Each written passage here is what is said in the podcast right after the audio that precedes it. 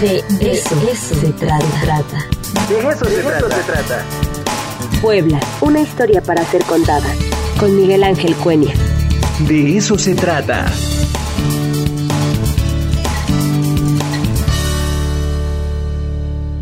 Regresamos al de eso se trata. Muchísimas gracias a todas y a todos los que nos están viendo en las distintas plataformas de nuestra universidad. Bueno, ya está con nosotros el doctor Miguel Ángel Cuenya. Doctor, ¿cómo está? Hola Ricardo, muy buenos días. Acá como todas las semanas para hablar algún aspecto de la historia de nuestra ciudad. Es momento de tomarnos un buen cafecito y escucharlo, doctor, porque además este tema en especial, cómo me gusta, ¿eh? Imagínese trasladarse al siglo XIX y ver cómo eran pues las celebraciones, ¿no? Las fiestas, cómo se divertía la gente de manera cotidiana. Interesante. No, es un tema eh, verdaderamente interesante que muchas veces eh, no se analiza, no se reflexiona sobre el particular y tenemos la imagen de una ciudad levítica, de una ciudad religiosa, en donde la gente se la pasaba persignándose al pasar frente a una iglesia, y cuando en realidad, eh, digamos, desde el periodo colonial, desde el momento mismo del inicio del proceso de fundación de la ciudad, había una serie de actos, una serie de eventos, una serie de actividades en donde la ciudad eh, participaba eh, eh, digamos, y eso yo creo que es un elemento importante y que por supuesto el tipo de eh, festividades, el tipo de diversiones, la participación popular o la participación de las élites iba a ser diferente tanto en el periodo colonial como en el siglo este, XIX. En ese sentido, nosotros deberíamos partir del análisis que desde el periodo colonial la vida urbana estuvo impregnada por diversas, diversos divertimentos, por decirlo de alguna manera. En diversos barrios de la ciudad, así como también en el centro, pero en especial en los barrios, a lo largo de todo el periodo colonial, a lo largo de todo el siglo XIX, el pueblo eh, participaba de diversas fiestas eh, populares en donde cargadores, mozos, cocheros, aguadores, este, zapateros remendones, aguateros, etcétera, celebraban a lo largo del año en diversas ocasiones y en donde se mezclaban fiestas cívicas con fiestas religiosas y en donde tenían una eh, presencia muy, muy importante las fiestas patronales. ¿eh? Las fiestas patronales. Eh, una de las formas de diversión más frecuentes, tanto durante el periodo colonial como durante el siglo XIX, eran los bailes. Por supuesto que los bailes no gozaban del beneficio eh, o del beneplácito de las autoridades porque eran considerados este, indecorosos y por su parte la Iglesia va a prohibir expresamente algunos bailes como por ejemplo los jarabes, los sones, las rumbas, los danzones, habaneras, guarachas, chuchumbés. Nunca pude averiguar qué era el chuchumbé y en qué consistía el baile del chuchumbe, pero parece que era un baile muy divertido, pero al mismo tiempo muy sensual, y por lo tanto era prohibido. Desde finales del siglo XVIII eh, y comienzo del siglo XIX, el baile se va a asociar con el aguardiente y por supuesto el aguardiente como un elemento pecaminoso, lo que llevaba o lo que llevó durante el siglo XIX a que estas grandes bailes que se organizaban en los barrios comenzaran o trataran de ser reglamentados, pues se consideraban que en ellos se producían conflictos, desavenencias, peleas y diversos problemas de mal comportamiento.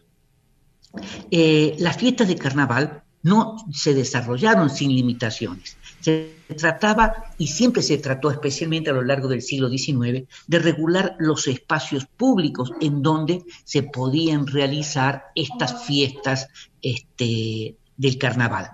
Y en 1852 se van a determinar tres espacios muy concretos, muy específicos eh, para los bailes, como era el Teatro Principal, el Teatro del Progreso y la Plaza de los Gallos. Pero de ahí a que se respetara específicamente que estas grandes divertimentos, grandes fiestas o grandes manifestaciones del carnaval se centraran en estos espacios, distaba mucho de la realidad. Y esta preocupación por tratar de encontrar un ordenamiento a los bailes, eh, en el porfiriato queda muy, muy claro que la preocupación de las autoridades municipales era tratar de lograr y de tener una ciudad ordenada, eh, a pesar de que los bailes, las fiestas de carnaval, las vendimias, así como las actividades teatrales, formaban parte de la vida cotidiana de la ciudad. Ah, He de destacar también ¿no? Digamos, ahí está interesante, es decir, Sí, lo que pasa es que me vino a la mente precisamente em, cómo funcionan o cómo es la lógica y que no ha cambiado mucho, doctor. No, no, no, este, no. Por, ejemplo, se hace el trazo de una ciudad, eh, del mismo centro histórico, eh, pero de pronto pues te va apareciendo este el que vende los tamales, ¿no? Y se cuelga y ya se hace de una esquina.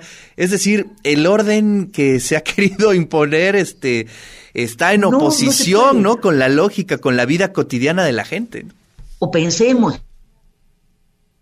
digamos, se intenta poner orden sobre el establecimiento de los vendedores informales y no se puede. Exacto. Se persiguen en una calle, se ponen en otra, porque forma parte de la actividad cotidiana de la ciudad. ¿no? Y además de los periodos de crisis que aumentan o disminuyen el número de vendedores informales, lo cual es, este, es normal. Ahora bien, hay una serie de cosas que son muy, muy eh, importantes, que fueron, tuvieron mucha presencia en el periodo colonial y que van a perder esa esencia en el periodo, en el siglo XIX, en el periodo independiente. Es decir, durante el periodo colonial van a tener una gran importancia lo que nosotros podemos denominar las celebraciones ecuestres. Ah. Este, que se realizaban ah, en la ciudad, de, y no solamente en la ciudad de Puebla, en todas las ciudades coloniales americanas y que tenían un origen medieval. Y estos fueron esencialmente, al ser ecuestres, pasatiempos eh, predilectos de la nobleza, eh, en las que el caballo ocupaba un lugar central y vamos a tener los, eh, los juegos de cañas, los torneos, los juegos de sortijas, las carreras, los toros y las máscaras, siendo el más importante de todos los toros, los toros. Y estos juegos estuvieron presentes en todas las celebraciones, tanto civiles como religiosas, y esto yo creo que sí es muy importante señalar. Y en la ciudad de Puebla, eh, durante el periodo colonial, la plaza central fue el escenario en el que se realizaron la mayor parte de estos juegos secuestres. Ahí se realizaban este, los toros, Ahí se armaban castillos, se armaban mascaradas, se eh, y por el otro lado, el hecho de alancear toros era un ejercicio muy popular eh, eh, y casi todos se realizaban de manera conjunta con el juego de cañas. Claro, ¿en qué consistía el juego de cañas? Es decir, un caballero a caballo con una caña muy muy delgada le tenía que tirar la caña y pegarle en el cuerpo a otro caballero que simultáneamente hacía lo mismo. En eso consistía, lo mismo que el juego de sortijas, en donde de un árbol o de un mástil se colgaba una sortija muy pequeña y viniendo a caballo tenía que ensartar la caña dentro de la sortija. Había que tener mucha habilidad para poderlo hacer. Y los torneos eran estrictamente eh, medievales, era una... Sí, se escucha bastante medieval, ¿eh? Sí, no, no, Me imaginé este Juego de Tronos por ahí, ¿no? Algunas escenas. Claro, sí, sí, sí, sí.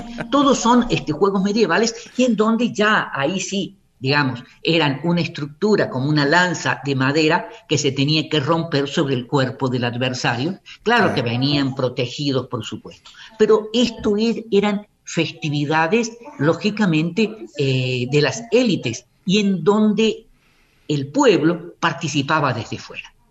Pero la más popular de todas las fiestas fueron los toros fueron los toros.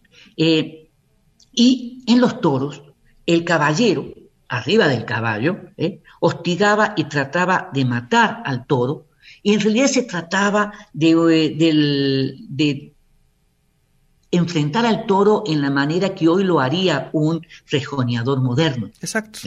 Es decir, la figura del matador era absolutamente secundaria. En caso de que el rejoneador, por decirlo de alguna manera, o el caballero, no matara al toro desde el caballo, entraba este mozo de a pie con capa y espada que hacía algunos malabares y terminaba matando al toro. Este personaje de este mozo, ¿eh? va a pasar a convertirse desde finales del siglo XVIII, comienzo del XIX, en el matador que nosotros conocemos. Mm. Entonces, este es un elemento muy importante. Ahora bien, la, fiesta de los toros es una fiesta totalmente estamental. Es decir, dentro eh, se hacía en la plaza, digamos, en el zócalo, eh, en la, la fuente de San Miguel estaba en un costado, de tal manera que hacia el lado de catedral se armaba el coso, se armaba la plaza, ¿eh? y en donde estaban asignados los asientos para el cabildo eclesiástico, para el cabildo civil, para todas las autoridades, ¿eh? con sus banderas, con sus cojines, y el pueblo, por supuesto que asistía desde fuera, y era verdaderamente un espectáculo en ese sentido popular, porque el pueblo le apostaba al toro. El pueblo iba a que ganar el toro. Wow. ¿no? Es decir, no al caballero, eh, sino verdaderamente, o al rejoneador, sino al toro. Bueno, era una, porque no tenían acceso, no les permitían acceder. Claro. De cualquier manera, los toros siempre fueron muy, muy importantes. Y no solamente se, se lidiaban toros eh, en alguna fiesta particular, si había, sino que había muchos eventos, ¿eh? muchos eventos en los cuales se lidiaban toros. Y por eso decía, eh, el toreo era una diversión de nobles y en donde convocaba a grandes multitudes en la plaza, e inclusive los canónigos desde arriba de la catedral, digamos, desde un costado de catedral, en los balcones, se ponían a mirar la sí, porque estaba en el zócalo, la plaza, ¿no? Claro, estaban ahí enfrente, pues. a pesar de que estaban prohibidos desde la época de que participaran los canónicos de la época de Juan de Palafox y Mendoza. Oye, qué interesante. Y fíjate que retomando un poco el tema de los bailes que no eran bien vistos, pues es un poco lo que sucede ahora con los sonideros, ¿no? Pues que nadie los quiere ver, ya están prohibidos y todo. Pero sí, claro, sí, son, son eh, como momentos, eventos eh, sociales que van creciendo como hiedra y en el underground, ¿no? Y nadie se da cuenta cómo va evolucionando. los sonidos son verdaderamente que uno los puede escuchar a 10 cuadras de distancia.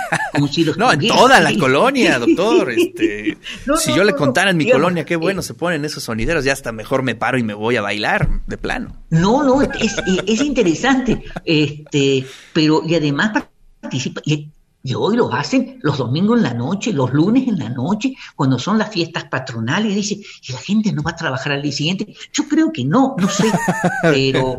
posiblemente, posiblemente. Digamos, estos sonideros son muy buenos. Y en el siglo XIX, digamos, ya un poco para terminar de redondear, por eso me quería centrar un poco en los toros, eh, se realizaban toros durante las fiestas cívicas con motivo de la fundación de la ciudad el 29 de septiembre, que iba a y no se festejaba el 16 de abril, sino el 29 de septiembre con motivo de la fiesta de San Miguel, se, se lidiaban toros, se lidiaban toros para este, en septiembre, en las fiestas de la independencia, eh, y de algún otro acontecimiento, por ejemplo el 5 de mayo, posteriormente van a hacerse, digamos, se van a hacer el reconocimiento y se van a lidiar todos, ¿eh? se van a lidiar todos.